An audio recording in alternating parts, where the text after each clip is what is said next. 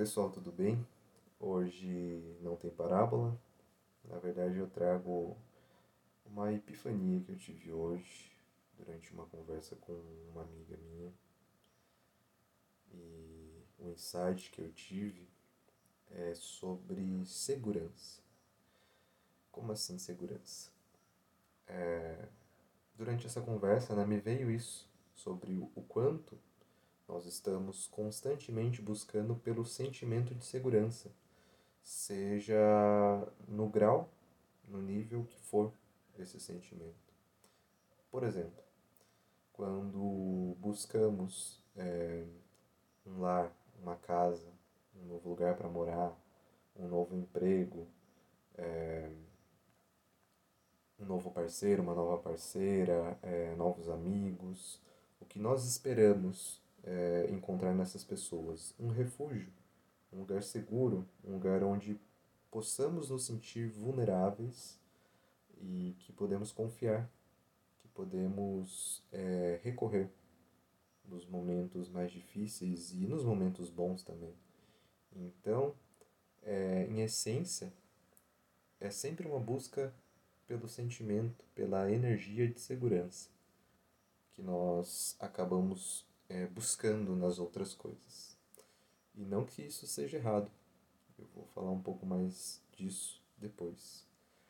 E eu não sei se são em todas as coisas. Eu não, eu não passei para, eu não parei para amadurecer esse pensamento, esse insight. Eu estou compartilhando da forma como ele veio fresco na minha mente é, hoje. Então pode ser que não sejam em todas as coisas, mas a maioria, pelo menos a partir das minhas vivências, eu vejo que é uma busca. É uma busca por esse sentimento, por essa energia. E agora, é, detalhando um pouco mais esses exemplos que eu citei. Por exemplo, quando você está em busca de uma nova casa, um novo apartamento, um novo lugar para morar, é... o que é o lar, simbolicamente falando? O lar é, uma, é um refúgio, é um lugar onde você se sente em casa, onde você se sente acolhido, onde você se sente seguro. Ou seja, nós não buscamos apenas é, quatro paredes, um telhado, é, um teto para morar, é, uma casa bonita. É, nós procuramos, acima de tudo, além de ser um lugar confortável, um lugar onde podemos ter essa sensação de lar. E se nós não temos essa sensação de lar, é como se não pertencêssemos àquele local. E esse sentimento que nós buscamos num lar novo, por exemplo, é um sentimento de segurança. A gente quer se sentir seguro ali. E em relacionamentos, seja em amizades, é, relacionamentos amorosos, familiares. Quando você busca amizades novas, você quer buscar, buscar ali pessoas em que você possa se integrar, você tenha identificações é, é, identificações culturais, identificações de valores, é, que você possa estar tá ali compartilhando e você possa estar tá se integrando ali e desenvolvendo a sua identidade. Então, em essência, isso é uma busca também por segurança, porque nós estamos buscando ali um círculo social, né, um, um conjunto, um grupo de pessoas para que nos sintamos é, acolhidos a partir das nossas características pessoais. É um parceiro, também uma parceira, em sentido de relacionamento amoroso. Quando buscamos alguém para compartilhar a nossa vida, né, para criar um relacionamento amoroso, nós estamos buscando o que ali? Nós estamos buscando uma pessoa em que, podemos, em que nós podemos nos refugiar, que podemos nos sentir vulneráveis, é, compartilhar as nossas questões do dia a dia, as nossas vivências, os nossos altos e baixos, alguém com que a gente possa confiar, contar nas horas difíceis. Ou seja, novamente, estamos buscando ali um refúgio, um lugar seguro no outro. E isso também com a família, porque quando você se sente seguro dentro da sua família e não necessariamente precisa ser família de laço sanguíneo, porque eu acredito que família vai muito mais além do que somente o laço sanguíneo. Mas a família, em essência, é um, é um grupo de pessoas também em que você se sente é, confortável, acolhido e seguro com eles, não é mesmo? Que você possa confiar. E foi aí que essa epifania veio em forma de insight, de intuição, é, em como a gente está buscando segurança. E tem o exemplo do emprego também, né? Quando você está buscando emprego, além de você exercer algo que você gostaria, na maioria das vezes, pelo menos, você está ali buscando a sua sustentação mensal, né? É o seu salário mensal, para que você tenha condições de ter uma boa qualidade de vida, é uma qualidade de vida qualidade de vida digna. É, e isso também não deixa de ser uma busca por segurança. Porque você quer lhe garantir todo mês é, o dinheiro para que você possa é, se manter, para que você possa se sentir seguro ali, para que você possa é, realizar a manutenção da sua vida, é, tanto vida pessoal, profissional, é, comprar as coisas da, da sua casa, né, os consumos domiciliares, é, poder sair com seus amigos e tudo, tudo. É, até a, até a minha perspectiva sobre isso é, gira em torno de busca pela segurança, busca pelo sentimento de segurança. Porém, quando buscamos incansavelmente essa segurança é, no outro, em lugares, em coisas, nós estamos ali, é, é, não é atribuindo, na verdade, nós estamos ali é, atribuindo, atribuindo a responsabilidade daquilo de fazer com que nos sintamos seguros. Como assim? É, quando nós colocamos ali é, essa responsabilidade na mão das pessoas, das coisas, dos lugares, para que nos sintamos seguros, é, nós estamos ali é, projetando, é, buscando algo que deveria ser nato na nossa, na, na dentro de nós. É, explicando um pouquinho melhor. Quando buscamos refúgio no outro, por exemplo, é, nós queremos ali é, esse sentimento de segurança, sentir seguro com alguém. Mas quando nós é, cultivamos e amadurecemos esse sentimento de segurança dentro de nós, é, não que a gente não tenha necessidade de, de buscar isso no outro, mas quando nós amadurecemos isso, nós cultivamos isso dentro da gente primeiro, mesmo que diante de eventos efêmeros, porque tudo é um constante início e fim, pessoas entram e saem da nossa vida, é, empregos é, terminam e se iniciam na nossa vida, é, lugares se vão e vêm também em nossa vida, esses locais, tudo é efêmero. Mas quando nós cultivamos esse sentimento que nós buscamos em tudo de segurança, acredito que independente do, é, com quem você esteja, no lugar que você esteja, no emprego que você esteja, é, você vai ter aquilo dentro de você e aquilo não vai acabar dominando você.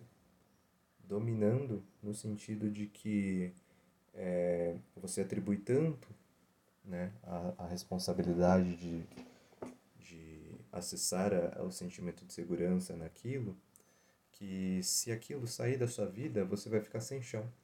Então, quando construímos esse chão na nossa vida por conta própria, quando aquilo acabar e vai acabar algum dia, porque tudo acaba, para que coisas novas se iniciem, é, você não vai ficar sem chão. Porque você vai ter construído aquela segurança interna dentro de você antes.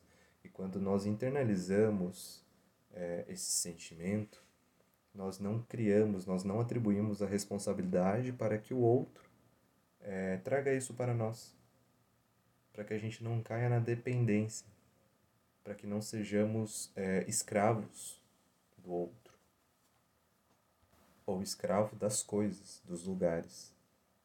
Porque quando você acessa esse sentimento de segurança, de acolhimento, de amorosidade no outro em algum lugar, é porque aquilo está dentro de você, em algum lugar ali. E aquilo só faz com que você acesse aquele sentimento. Mas quando conseguimos acessar sozinhos, é aí que está a virada de chave. É aí que nós nos tornamos mais seguros, né, de fato, diante da vida, apesar da, da constante é, constante mudanças de eventos. Porém, é, não estou dizendo que quando nós temos que cultivar esse sentimento dentro de nós é para que evitemos as pessoas, é, os lugares, é, coisas novas, porque acredito que isso não seja saudável também. Nós somos seres sociais, nós dependemos é, de vínculos sociais é, naturalmente, pois nós somos é, conectados com tudo que existe. Então nós dependemos do outro, das coisas, para que essas para que a vida aconteça mesmo, né? Para que ela flua. Senão vivemos estagnados. Então não estou dizendo que a gente não deve se relacionar com pessoas, que a gente não deve é, mudar de casa, mudar de emprego. É, é muito pelo contrário. A gente não deve se isolar da vida, do fluxo natural da vida, que são as constantes mudanças. Mas é a gente não deixar se levar por essas mudanças é, a nível de entrar em, em sofrimento é, pelo vai e vem da vida. É entender que quando a gente tem essa, esse sentimento de segurança dentro de nós, por mais, por mais que as coisas é, estejam nesse movimento, nesses, nesse movimento cíclico, é, que nada te abale a ponto de deixar você sem chão, de deixar você se sentindo inseguro. E isso também não quer dizer que não vamos nos sentir inseguros, mesmo cultivando esse sentimento dentro de nós. Por quê? Porque assim, por exemplo, é, comecei a criar essa autoconfiança, comecei a cultivar esse sentimento de segurança dentro de mim, porém é, deu treta no meu trabalho e eu acabei perdendo emprego, tenho contas para pagar. E daí você fica naquela incerteza, né? Nossa, como que eu vou pagar minhas contas mês que vem? Estou sem emprego. É, daí vem o sentimento de insegurança mesmo. Porque é, a gente se depara com uma situação de instabilidade, mas quando nós temos o preparo, quando, por exemplo, nós trabalhamos e ali, é, de forma regrada, de forma organizada, nós criamos é, uma situação segura, por exemplo, nesse, nesse exemplo do emprego, a gente cria ali uma poupança e coloca ali é, uma quantidade X de dinheiro todo mês, a gente começa a, a se preparar para essa imprevisibilidade da vida. Porque assim, a gente pode sair e entrar de um emprego a qualquer momento. Então, se acontecer de a gente sair, na pior das hipóteses, né? A gente já vai ter ali é, uma margem de segurança. Porque a poupança é nada mais do que isso, né? A gente tem uma margem de segurança para imprevistos. Porque imprevistos acontecem todos os dias, a qualquer momento. Por isso são imprevistos. Então, é aí que entra, de forma exemplificada, a construção dessa segurança, desse sentimento de segurança. Não é só você se colocar ali como autoconfiante diante de tudo.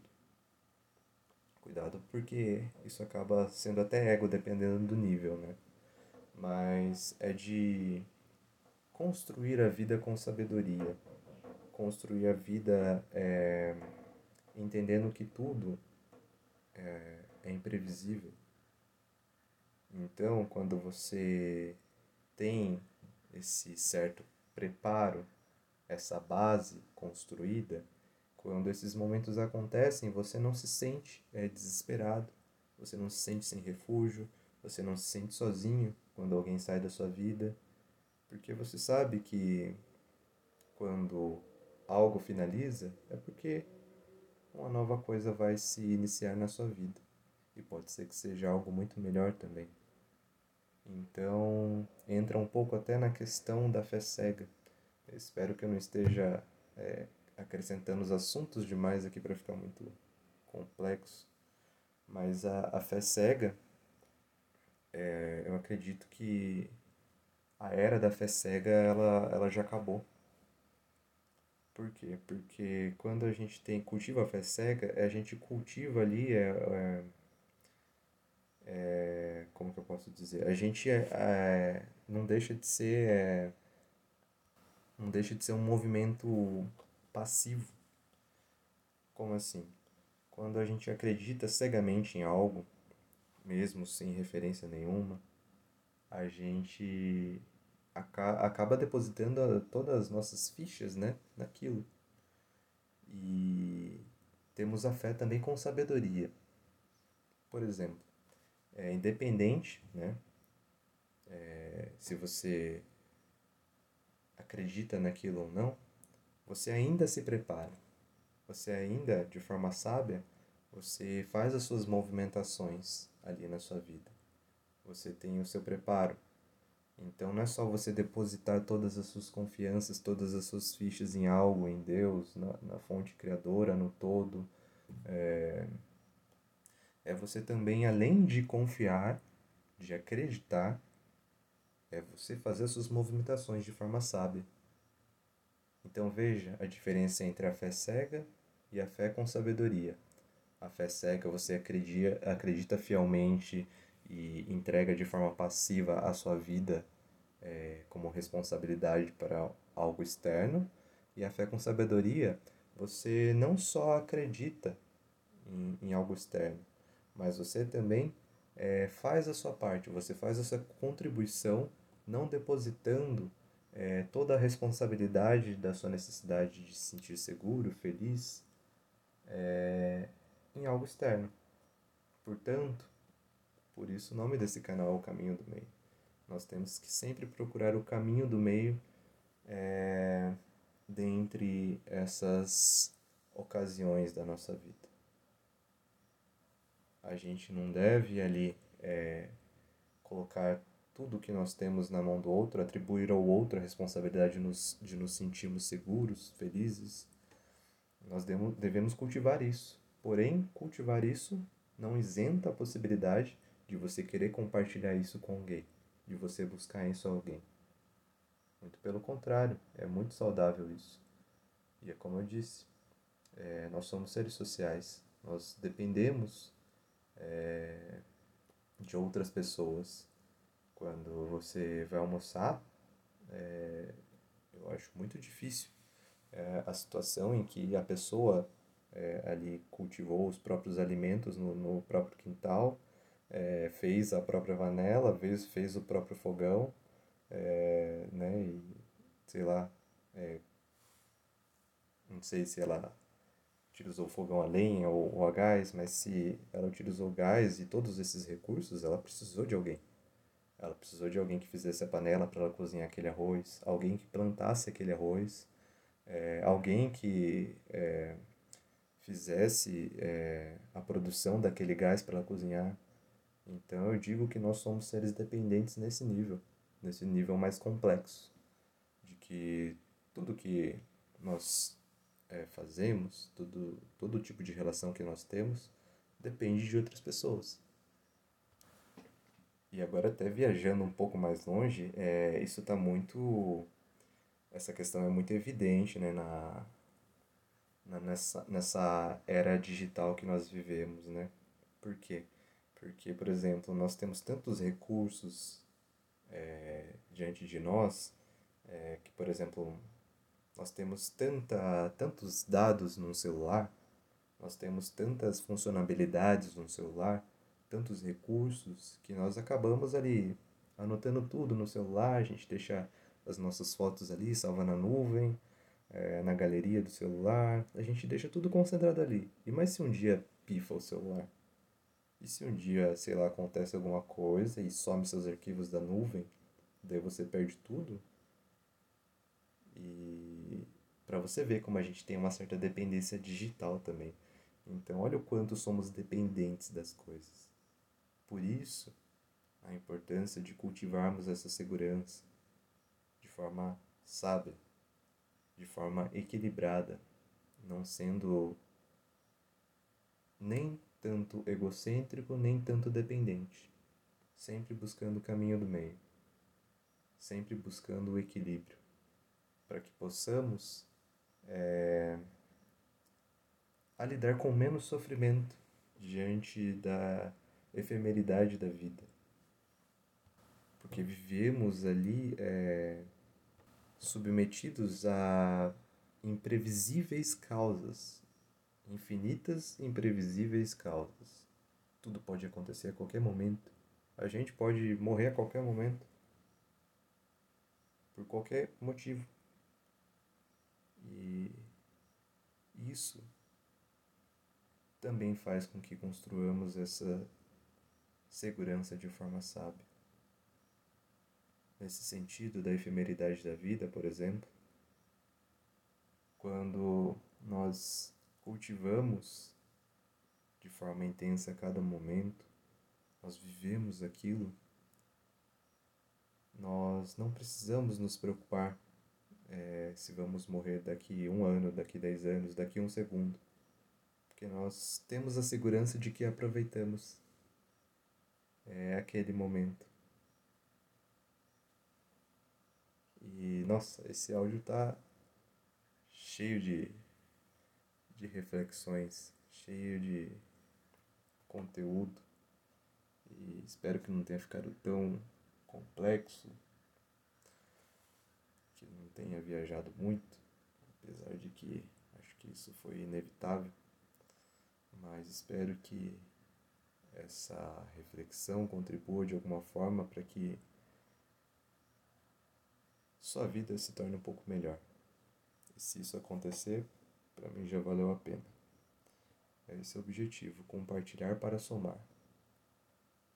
E com esse áudio de hoje já dá para ter umas crises existenciais, dá para ficar umas noites sem dormir já, né, pensando na vida. Então acredito que eu cumpri meu papel hoje. É, agradeço vocês pela atenção. E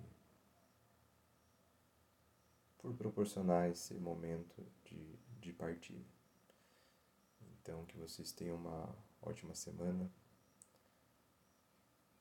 cultivando muita segurança interna e compartilhando isso com os outros, porque é compartilhando que nós somamos em nossas vidas. E é isso, um abraço.